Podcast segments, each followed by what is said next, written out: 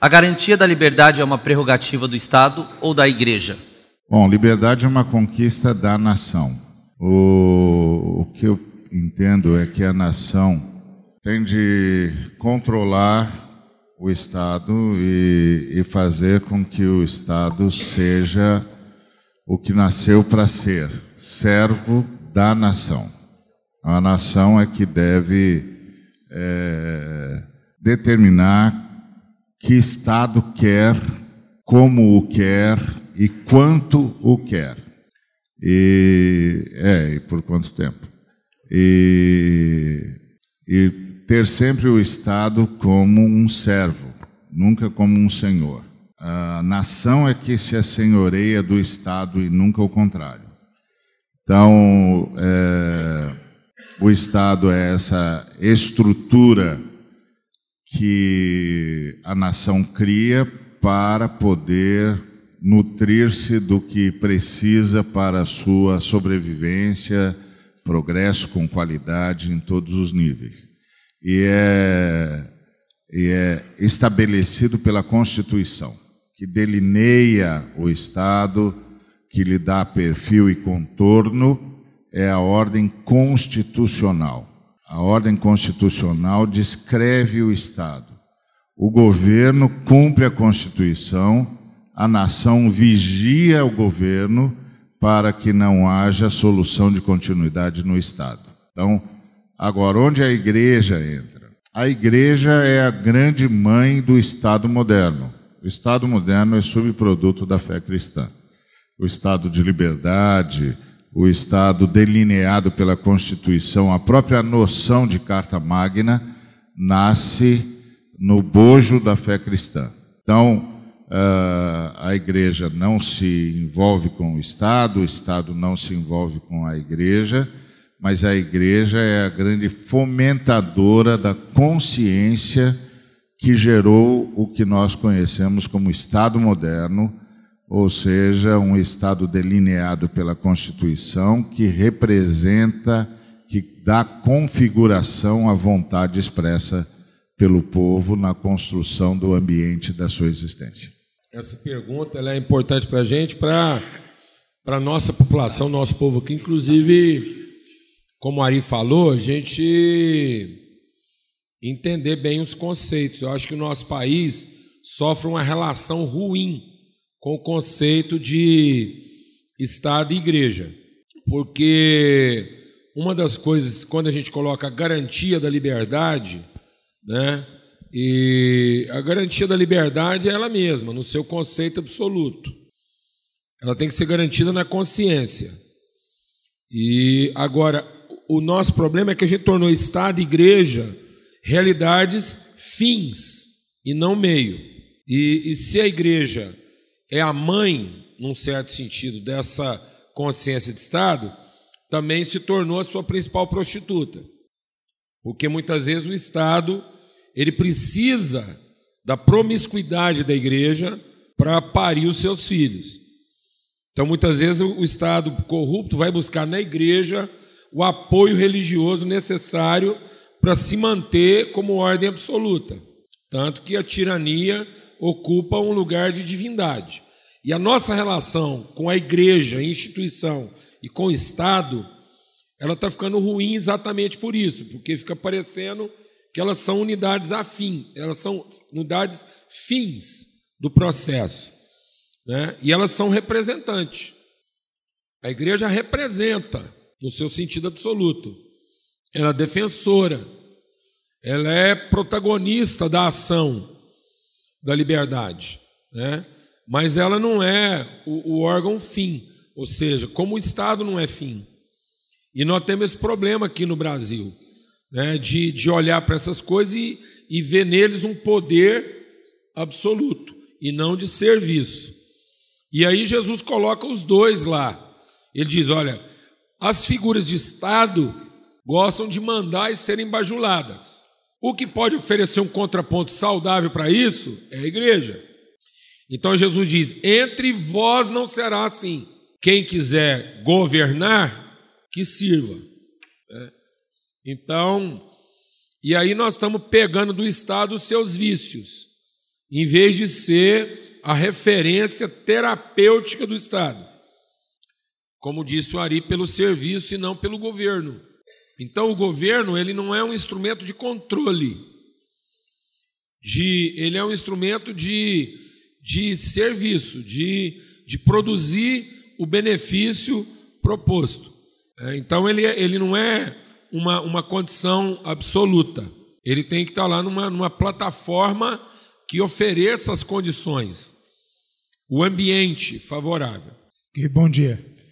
É, o Ari e o, e o Paulo se uh, ativeram aí na, na questão, principalmente na questão da definição do papel do Estado, da igreja, e o que mais me chamou a atenção na pergunta, eu não sei se a minha leitura é limítrofe ou tendenciosa por conta do tipo de ministério que eu hoje executo, mas é justamente a palavra liberdade. O que seria a pleiteada liberdade? Do que, que a gente está falando quando a gente fala é, sobre, que liber, sobre a liberdade a ser buscada, ou pela igreja ou pelo Estado, por trabalhar num contexto de, de igreja sofredora, onde não há liberdade religiosa, por exemplo, onde é, o, o, os estados geralmente impõem, os governos impõem é, padrões de fé ou, ou limitações à, à, à, proposta de fé da igreja. Né? E essa é a arena principal onde a gente atua hoje. É, eu não quero que pareça sarcástico, mas a gente começa a questionar a validade da liberdade que a gente valoriza enquanto igreja brasileira, porque as igrejas mais saudáveis que eu conheço estão debaixo de um regime é, tirano, opressor, é, extremamente desfavorável para o exercício de sua fé. Então, não estou propondo isso, não estou dizendo que a igreja brasileira só tem jeito se nós formos é, arremetidos de uma perseguição religiosa voraz. É, mas, infelizmente, eu precisaria afirmar, e eu diria mais empiricamente do que academicamente, por conta da, da experiência que nós temos tido, que os melhores cristãos da terra estão sob um sistema hostil nesse momento. E é, eu questiono é, o quanto essa liberdade chamada liberdade faz bem para a igreja brasileira. Então, assim, é, eu não, não, não, não é que eu não me solidarizo com, com uma suposta busca da igreja pela liberdade, mas é que eu me preocupo com o que tem acontecido com a igreja por conta de toda a liberdade que nós temos. Né? E então eu não oro, Senhor, manda é, o Estado Islâmico para cá. Mas eu oro e, e peço, Senhor, dá-nos um coração semelhante àqueles é, irmãos que não têm o mesmo tipo de liberdade que nós. Né? Então, não sei se, se eu não fiz uma leitura correta da pergunta, mas é, eu acho, me, me, preocupa mais a definição de liberdade, do que é pleiteado, do que está sendo, do que está em questão, do que está em voga é, quando a gente faz essa, esse questionamento. É, ontem, acho que foi o Paulo que falou, não me lembro, que se a igreja, na verdade, estivesse vivendo o evangelho como era para ser vivido, mesmo num contexto como o nosso, haveria perseguição. Quer dizer, se não está havendo perseguição, na verdade, é porque, no mínimo, o nosso papel profético não está sendo exercido, porque é condição. Agora, eu, eu quero pegar numa linha também é, um pouco diferente, porque, é, como o meu trabalho, um dos meus trabalhos lá na, que a gente procura fazer na Aliança Evangélica e no CAD é despertar lideranças cristãs para a incidência em políticas públicas. E aí, falando de liberdade, ontem eu falei muito sobre isso também, a bandeira da liberdade, a bandeira da separação entre Estado e igreja é uma bandeira cristã, né? É, pra, justamente para que haja é, livre manifestação de pensamento e liberdade de, de crença e de, de religiosa, de pregação religiosa. Nós cremos que é, o poder de convencimento está no Espírito Santo, tá? Não é uma, não é, senão a gente cai num constantinismo, né? É, de querer impor de cima para baixo a nossa moralidade, a nossa fé. Então eu quero falar muito nessa linha porque eu vejo esse perigo no Brasil. A gente vê cristãos tentando se apropriar, ou grupos religiosos tentando se apropriar do Estado numa visão que ontem eu critiquei, chamei de, de triunfalismo, de messianismo ou de corporativismo Eu vejo no Brasil essa tendência, né? porque o, a igreja em geral, principalmente a igreja evangélica, ela flerta muito com o poder. A gente transita, gosta de transitar próximo do poder. Tem uma questão de poder muito forte que vem, inclusive, de, na minha visão, vem de crenças eh, animistas que permeiam muito a fé cristã, um sincretismo, né? O animismo é muito baseado na, no poder, né? nas relações de poder e não no serviço. E, e aí eu vejo o perigo, e a gente tem exemplos históricos recentes no Brasil, né, de cristãos que é, eles é, entram em funções públicas relevantes, é, confundindo a esfera, a esfera pística, a esfera da fé, com a esfera política, que é a esfera da justiça para todos. Então a gente teve um caso de um pastor que não sei como que ele é como pastor, ele pode até ser um excelente pastor, mas que quando assume uma secretaria de defesa de minorias, de defesa de direitos humanos, a primeira coisa que ele faz é criticar uma minoria. O papel dele deveria ser o contrário, ou seja, ele ele estava ali tentando impor a visão de mundo dele religiosa que não tem plataforma de autoridade sobre toda a sociedade. Se ele está numa função política, numa função estatal, ele está ali para defender o que é justo para aquele grupo, né? Então essa, essa confusão das esferas, né, e essa, essa tendência de imposição e apropriação do Estado por parte da igreja, seja de uma visão mística, seja, seja na imposição à força de uma visão de mundo, é, de, de esquecer que é, é, a gente deve abrir mão desse constantinismo. E se a gente quer conquistar mentes e corações, é pela via do serviço e da evangelização, é, que eu vejo como o maior perigo. Então, a liberdade tem que ser prerrogativa tanto do Estado quanto da igreja. A igreja tem que entender o seu papel né, tem que entender a, a sua área de, de soberania de, e tem que influenciar o Estado para a justiça.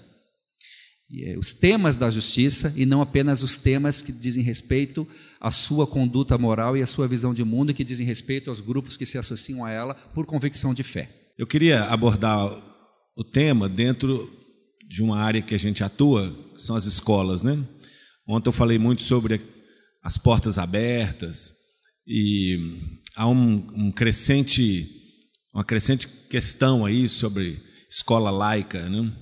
E nós trabalhamos muito em escola pública e a gente sempre trabalha a convite, claro, da direção da escola. A gente não vai lá e mas sempre que a direção da escola nos convida, sempre há um ou outro professor que se rebela, um coordenador que fala sobre a escola laica, e eu queria dizer o seguinte, que o medo desses, dessas pessoas, eu acho que se refere ao proselitismo, né? Mas ninguém pode nos impedir de, até porque vivemos num país cristão, de espalhar princípios é, da palavra de Deus, princípios cristãos nas escolas. Então, eu acho que nós, enquanto igreja, precisamos estar atentos a isso é, e nesse, nesse ponto aí, eu acredito que a Igreja Católica muito nos ajuda, não é? E todo mundo que já conviveu uma escola pública sabe que você está dentro de uma escola pública, você vai na biblioteca, você tem uma Bíblia, você vai na secretaria, tem uma imagem de um santo, você vai em qualquer lugar, sempre há uma referência, de alguma forma, ao catolicismo, enfim, então eu acredito que nós, enquanto igreja, igreja do Senhor, mesmo a igreja evangélica, a gente tem que lutar. Não é para levar a igreja para dentro da escola, não é isso não. Não é muita gente confunde isso. Mas nós entramos na escola para falar dos princípios da palavra de Deus. E é claro, às vezes as portas se fecham, né? Porque a direção da escola é assim, é mas nós já tivemos vários casos, eu poderia citar vários exemplos, da Secretaria de Educação da cidade ou do Estado nos convidar para implantar o trabalho em todas as escolas sob a tutela da Secretaria de Educação. Né? É, teve um, local, um estado, que a Secretaria de Educação reuniu todos os diretores das escolas e disse: olha, o Estado está abrindo a porta para que esse trabalho seja feito. Porque, na verdade, as escolas estão pedindo socorro. Né? Eu estava conversando com uma vice-diretora de uma escola pública lá perto, na periferia de Belo Horizonte, uma pessoa que recebe R$ 2.200 por mês como vice-diretora, fica na escola de 7 da manhã até 5 da tarde, uma jovem ainda, 32 anos, estava com um lado seu todo roxo, porque uma mãe invadiu a escola e arremessou uma cadeira para uma, uma aluna e a diretora entrou na frente para e recebeu aquela cadeirada, foi para o médico e quase foi a óbito por causa disso. Verdadeiros heróis e heroínas que estão nas escolas públicas ganhando R$ 1.200, ganhando R$ 2.000 para serem ameaçados, sofrer todo tipo de agressão. Então eles, eles pedem, por favor, passe a Macedônia e ajuda-nos. Então é, nós estamos sendo convidados, algumas escolas têm colocado abertas as portas para o trabalho de capelania escolar. E eu creio que a igreja tem que trabalhar muito para que essa porta, essa liberdade constitucional continue, porque, como eu disse, a escola hoje é um tremendo campo e que precisa ser alcançado pela graça do Senhor. Então, eu queria. Um tema bastante abrangente, mas eu queria destacar especialmente essa questão que cada dia mais a gente ouve de gente aqui ali, apresentador de televisão que acha que entende tudo, não sabe nada, falando sobre escola laica, não é? A escola é laica, mas o país, o país não, o país é cristão. Nós não vivemos aqui num país budista, islâmico, nada disso. Nosso país é o maior país cristão do mundo e nós temos que nos agarrar a isso, né? Um país que tem tanto feriado em dia ligados à, à, à fé cristã, como é que esse país é um não, nós não somos um país ateu, né?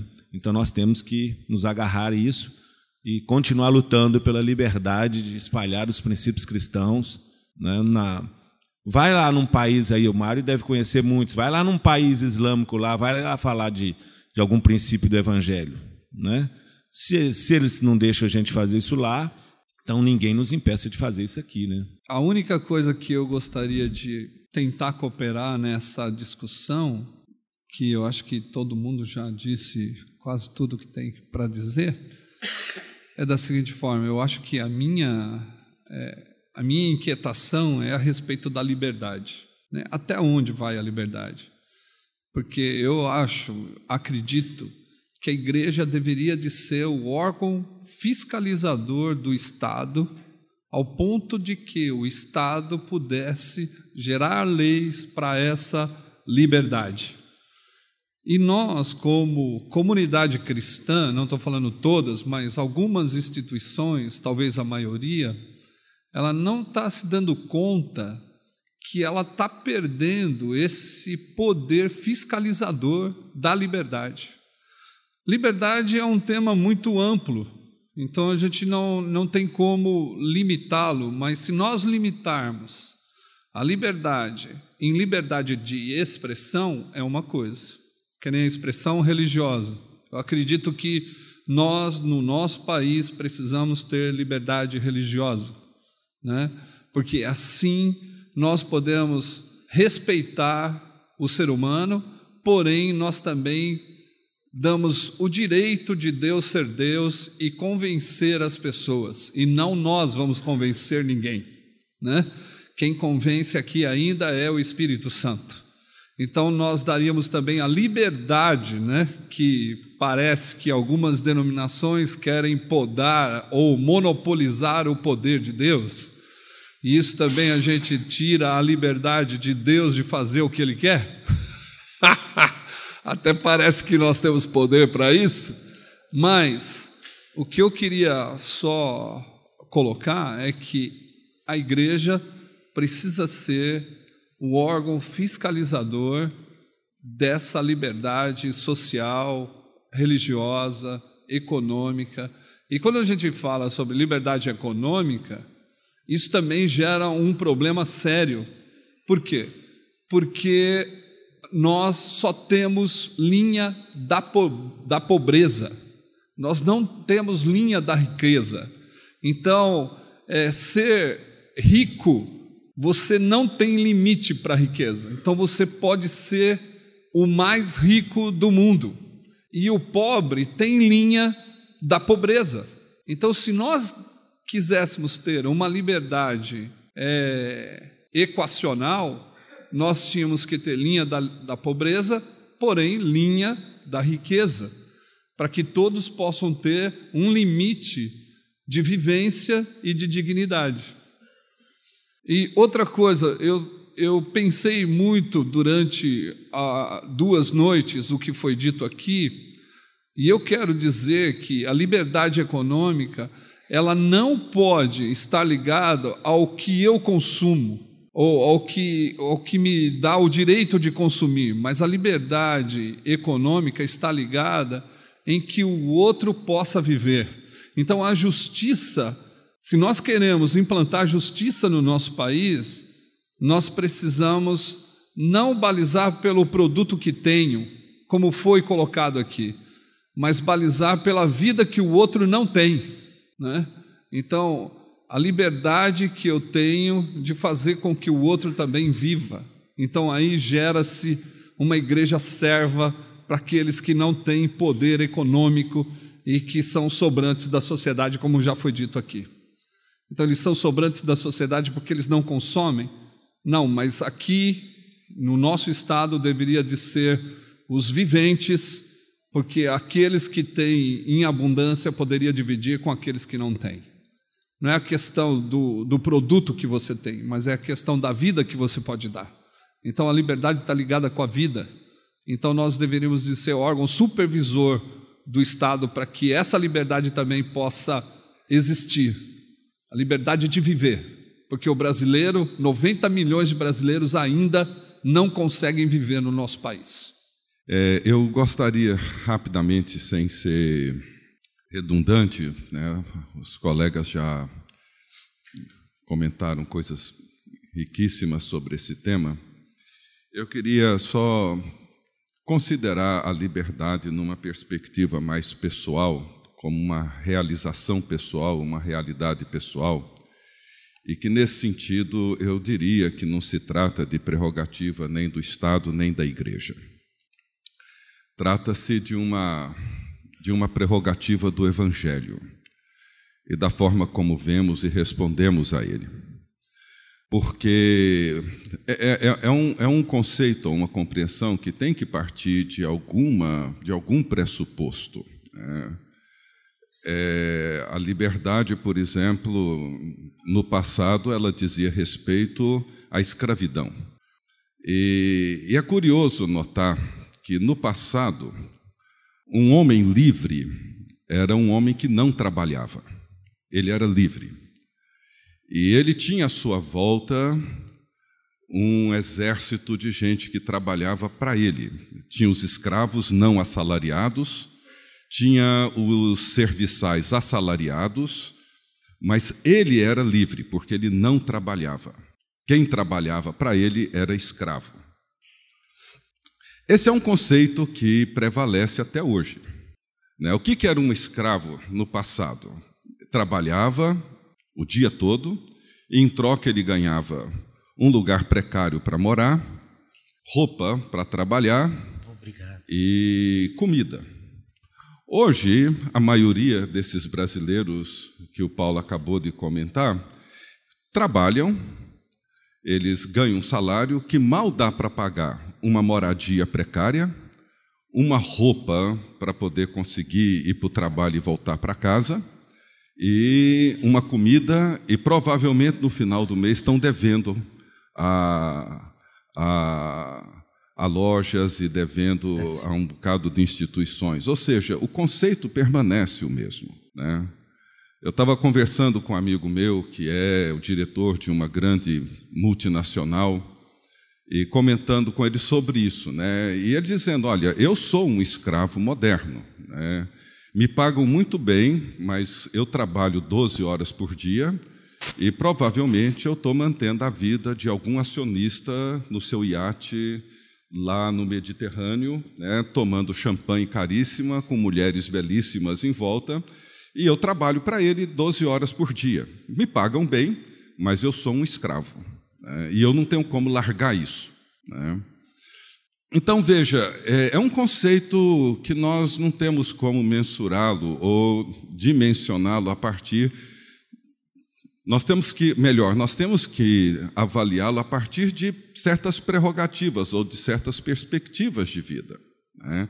Então, por isso que ela é uma prerrogativa do Evangelho, porque a partir do Evangelho é possível que você encontre uma pessoa pobre que se vê e que vive com uma consciência de liberdade muito maior do que um rico. Você é capaz de encontrar uma pessoa presa, encarcerada, que tem uma consciência de liberdade muito maior do que um executivo numa grande cidade. É, como Paulo viveu muitas vezes, ele era preso, mas ao mesmo tempo ele se considerava um homem livre. A liberdade de Paulo não estava condicionada nem economicamente, nem politicamente. Não era nem o Estado, nem outra instituição que garantia a liberdade de Paulo. O que garantia a liberdade de Paulo era aquilo que ele era em Cristo. E quando ele considerava a sua vida a partir dessa perspectiva, ele se via num contexto completamente diferente. Ele se via como um homem literalmente, plenamente, completamente livre. Então, a liberdade tinha muito mais a ver com essa consciência de quem ele era em Cristo do que com algum condicionamento político-econômico que poderia, de uma forma ou de outra, ser imposto a ele. Então, existe, claro, uma prerrogativa do Estado, existe o papel da igreja, mas, na perspectiva pessoal, é uma prerrogativa do Evangelho, é uma prerrogativa daquilo que somos e da forma como nós somos em Cristo Jesus.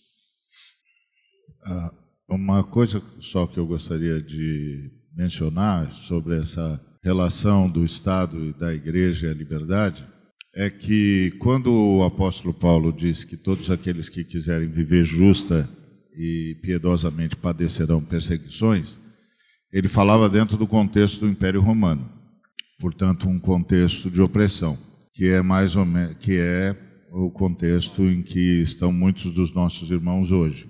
Mas nós estamos aqui falando de um contexto em que o Estado é fruto da fé cristã. E nesse caso, os cristãos começam a ser perseguidos quando vão deixando de ser cristãos, quando vão perdendo a sua relevância e vão entregando a nação para outros valores e para outros contextos, não porque lhes foi tomado, mas porque a igreja recuou.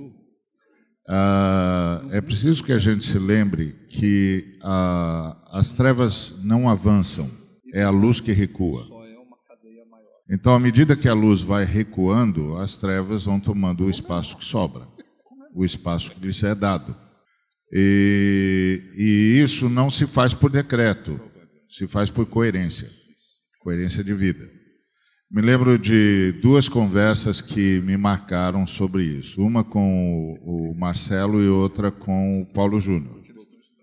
Marcelo me contou a história de um jovem da MPC que estava na sala de aula quando o professor entrou e disse que ah, todos que acreditavam em Deus eram estúpidos, ou alguma coisa semelhante a isso. E esse moço levantou, pegou no braço do professor e disse assim: é, O senhor vai comigo para a reitoria agora.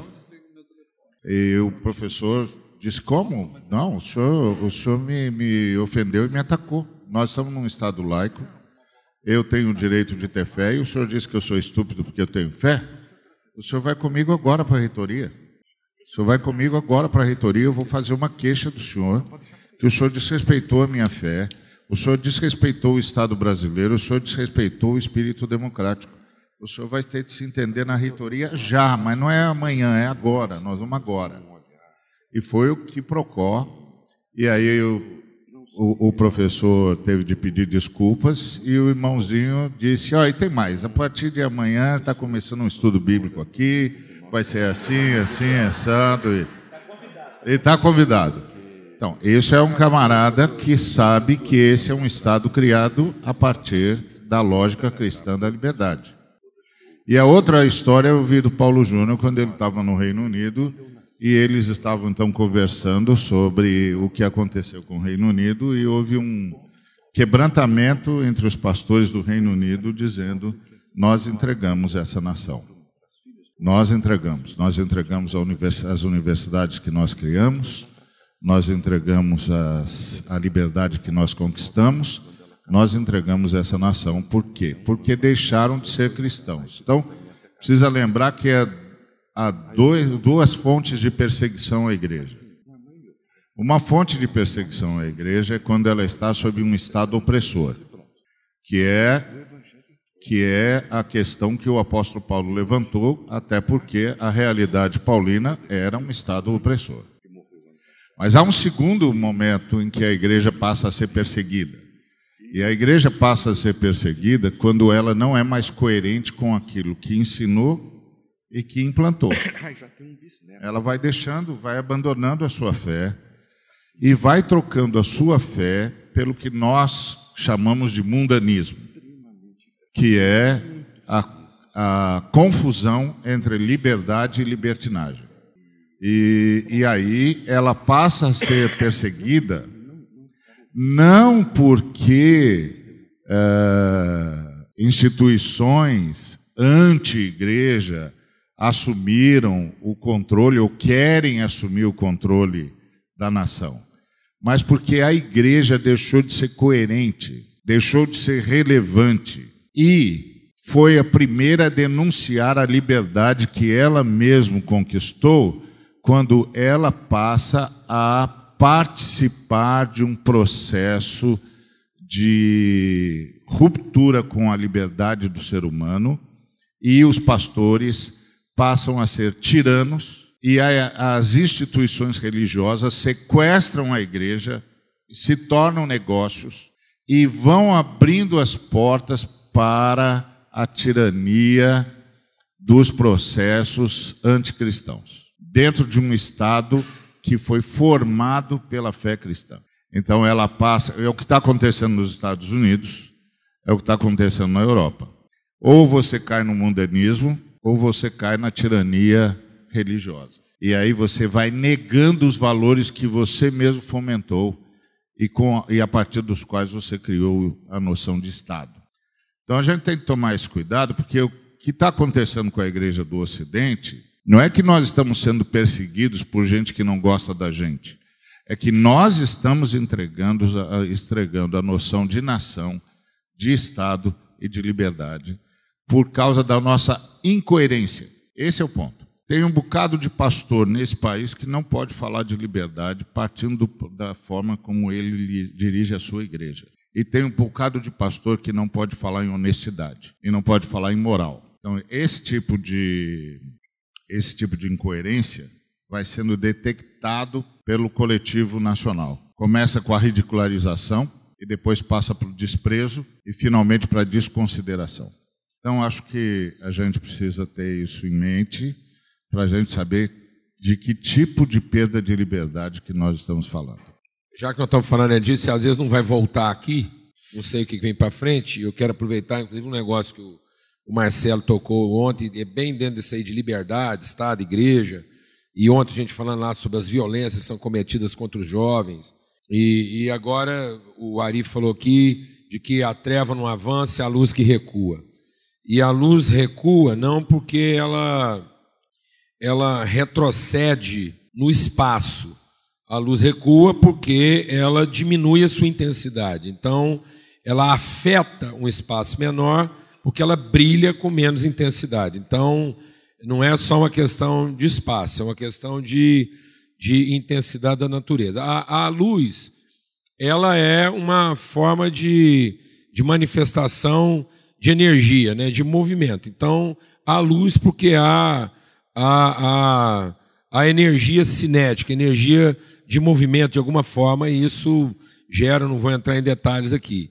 Isso tem tudo a ver com trabalho, um punhado de coisa. Por que, que eu estou tocando esse assunto? Porque liberdade, é, é, em tese, é exatamente essa, essa condição de se movimentar, de poder evoluir nos seus processos. Ou seja, de alcançar aquilo que é o seu, o seu destino, no sentido do, do, movimento, seja a árvore que cresce, seja o rio que corre, seja a pessoa que anda, seja o pensamento que se forma. Então, na medida que você impede isso, então é, energia está diretamente relacionada a trabalho e trabalho está diretamente relacionado a deslocamento. Então, não interessa quanto esforço você faz, Se o movimento é impedido, o trabalho é nulo. Então, você pode imprimir esforço em alguma coisa, se aquilo não se desloca, a sua, a sua, o seu trabalho é nulo. Não interessa quanta força você imprime. Então, a liberdade ela está intrinsecamente relacionado à, à, à estática. Ou seja, se você impede o movimento, você, consequentemente, você vai comprometer todo o processo de energia, de luz e um punhado de coisa. Então, ontem, quando o Marcelo estava falando, por exemplo, das violências cometidas contra o jovem, eu queria lembrar que uma coisa que está intrínseca naquela mensagem é que a maior violência que aquela menina estava sofrendo era religiosa, não era droga, não era bullying escolar, era a forma como a sua capacidade de trabalho genuína, porque ela não estava fazendo uma coisa errada, ela dava testemunho favorável dos apóstolos. Só que aquilo não alcançava o seu verdadeiro destino. Havia um esforço que não produzia deslocamento, não trazia conhecimento, desenvolvimento, ou seja, era um esforço não livre, porque não produzia revelação, não produzia luz porque não deslocava, não avançava. Aquilo era uma coisa contida, controlada por uma dominação. Então, às vezes, a gente fala do Estado que controla, tirania. Uma igreja que diz que tipo de música as pessoas podem ouvir é tirana. Uma igreja que diz o que, que as pessoas têm que comer e vestir é tirana. Isso não tem nada a ver com a igreja de Cristo. Porque essas coisas deveriam ser resolvidas no movimento, na revelação e não na contenção. Amém, amados? Então é no exercício da liberdade que a pessoa entender a melhor forma de vestir, de comer, de andar, de lugar para frequentar e de música para ouvir. Glória a Deus, amado. Isso é tirania religiosa do pior tipo. E é por causa dessa tirania religiosa que a ameba vai para a sociedade e consegue ser escrava do Estado. Aquela menina provavelmente sofria violência no Estado porque ela era vítima de violência religiosa. Então está aqui uma violência sendo cometida, às vezes até por alguns de nós. Com essa babaquice de virar para um jovem e falar assim: você escuta música do mundo? Claro, ele mora no mundo. Aí. Só escuta música evangélica. O que é uma música evangélica? É que traz uma boa notícia? Já recebi boa notícia do Lulu Santos. Então, assim, isso é uma bobagem. Então, quando você tem que aumentar a condição estática, você tem que aumentar o represamento. A represa tem alto potencial, mas é estático.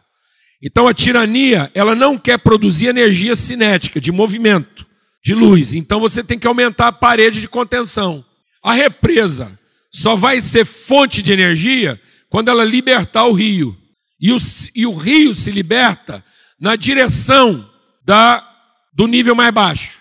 Então só é justificável algum acúmulo se ele é liberado para uma condição inferior, porque isso vai produzir energia de movimento, energia cinética e luz. O rio só é rio porque vai para baixo, não tem rio que sobe. Então o movimento é para baixo porque é a forma de movimento natural. Glória a Deus, irmão. Essa coisa da igreja querer o um movimento para cima é anticinético. E por isso nós não estamos conseguindo produzir trabalho, porque é muito esforço para nenhum deslocamento. Trabalho zero. Quando não é negativo, o cara faz força para subir e acaba descendo. Então, Jesus é aquele que subiu, no sentido iluminado, porque ele é primeiro aquele que desceu. Então nós temos que estimular o movimento. Nós temos que ser, ser pessoas que promovem o movimento. Ainda que esse movimento aparentemente seja um movimento de quê? De descida. Mas é essa movimentação social de gente que sai do seu lugar para ir ao lugar do outro que vai fazer com que a luz não recue. E toda vez que eu quero produzir contenção disso, eu estou produzindo contenção de movimento, eu estou eliminando a possibilidade cinética, então a luz recua, as trevas prevalecem. Ô, ô Paulo, sensacional. Sensacional.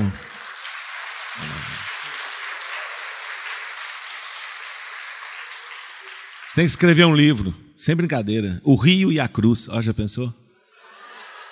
Sensacional, mas é bom demais mesmo. E ele falou comigo ontem lá e eu, eu agradeci porque é assim, né? O texto, o texto sempre é rico, né? E agora, claro que eu vou acrescentar esse ponto na mensagem, obrigado. E vou dar todo o crédito. Mas eu queria dizer que tudo isso que você falou é, é, me fez, sim, me emocionou até, porque nós somos da mesma geração. E essa palavra movimento, Paulo, ela sempre foi usada de forma pejorativa. Toda vez que o camarada queria desprezar a gente que trabalha nas chamadas para eclesiásticas, que é outra. Esse é palavrão, né, gente? Nunca fala isso. É, tem medo de movimento. Eu detesto quando um cara chega para mim, você trabalha numa para eclesiástica?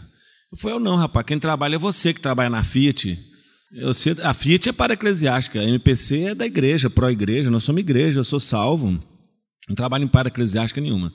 Mas toda vez que é, é, falava assim, não, porque esse, esses movimentos. Alguém me perguntou, Marcelo, qual é o segredo do Desperta Débora? Desperta Débora nasceu, tem 19 anos. Hoje nós temos 120 mil mães que oram cadastradas. Estamos em mais de 1.200 cidades brasileiras e estamos em 45 países do mundo. Aí eu pensei assim, rapaz, sabe qual é o segredo do Despertar Débora? É que não tem estatuto nem regimento. Não tem uma parede de contenção, viu? Não tem, não tem. Então o negócio corre. Ele sempre está mais, ele sempre está na nossa frente. Se olhar para o Despertar Débora, ele cheira desorganização. Mas é porque, por mais que a gente corre, a gente nunca consegue organizar o negócio, é meio desorganizado. Não tem regulação, o negócio é assim meio. A gente vai, a gente nem sabe como é que é, o negócio já está nascendo, recebe. agora tem Desperta Débora em Bangladesh. Falou, oh, que legal, como é que foi? Uma irmã falou para outra, sei lá como é que é, nasceu lá. Então, é, movimento. A, a, os tiranos têm medo desse movimento. Eu trabalho em movimento, tem 42 anos.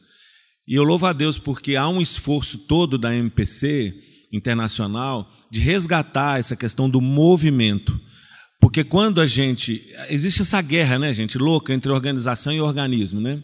A organização, a organização tinha que ser meio, aí se tornou fim. E aí, toda vez que a organização se transforma em fim, ela cria a barreira lá de que vai conter a água, né? E aí, sobre as escolas, é impressionante, gente. Impressionante. Nós estamos nesse processo de adoção de escolas. Então, você chega, a gente procura igrejas parceiras.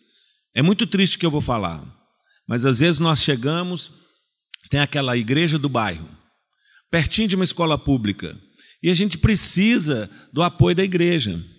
E quantos nãos nós já recebemos? Não, os jovens da nossa igreja não envolvem com isso, não. Rapaz, mas é campo missionário, olha que a igreja está precisando. Não, não, não, não. A porta é fechada. Porque é, há muito medo de se perder os jovens, né? como se eles fossem um, um troféu assim. Né? Então, na verdade, isso não tem nada a ver com o evangelho. Né? E eu gostei muito porque nós temos que resgatar essa ideia, gente, de movimento, sabe? Deixa Deus ser Deus, deixa Deus agir, não é? E aí a gente tem medo porque a gente quer controlar. Então, engraçado, eu estou citando o Desperta Débora, porque o Desperta Débora é um movimento muito legal, e aí às vezes me procuram, falam, Marcela, agora nasceu o projeto Ana, que também ora pelos filhos. Falei que pode ser Desperta Ana, Acorda Joaquim, Vão para frente Manel, pode ser o nome que for. Se os pais estiverem orando pelos filhos, isso é que importa. Isso é que importa. O que importa é o fim. O fim, o que nós estamos querendo ver, e eu sei que muitos grupos nasceram, inclusive dentro da própria igreja presbiteriana, porque, pessoal, eu falo isso e, e sem nenhum, nenhum temor, porque há um, houve um ressentimento, porque os pastores que iniciaram da igreja, é, são da igreja presbiteriana, como Jeremias e eu e tal, e aí criaram dentro da igreja presbiteriana um movimento de oração de mães, muito semelhante, com as mesmas estratégias. estratégias. E muitas senhoras ah, agora a gente tem que ser Ana, não pode ser Débora. Falei, está orando pelos filhos? Glória a Deus. Não tem, não existe competição entre nós, gente. Competição é uma palavra secular que não reflete o caráter da nossa missão, não é? Então deixa Deus ser Deus, esse mover, esse movimento excepcionalmente explicado aqui pelo Paulo. Eu louvo a Deus por isso, porque eu nunca tinha visto uma explicação assim. É a engenharia serviço do reino para explicar a missão mas sensacional. E eu incentivo, viu, Paulo? Sério mesmo. É, essas são figuras que, quando você começa a falar, a gente começa a ver, é exatamente isso que tem acontecido.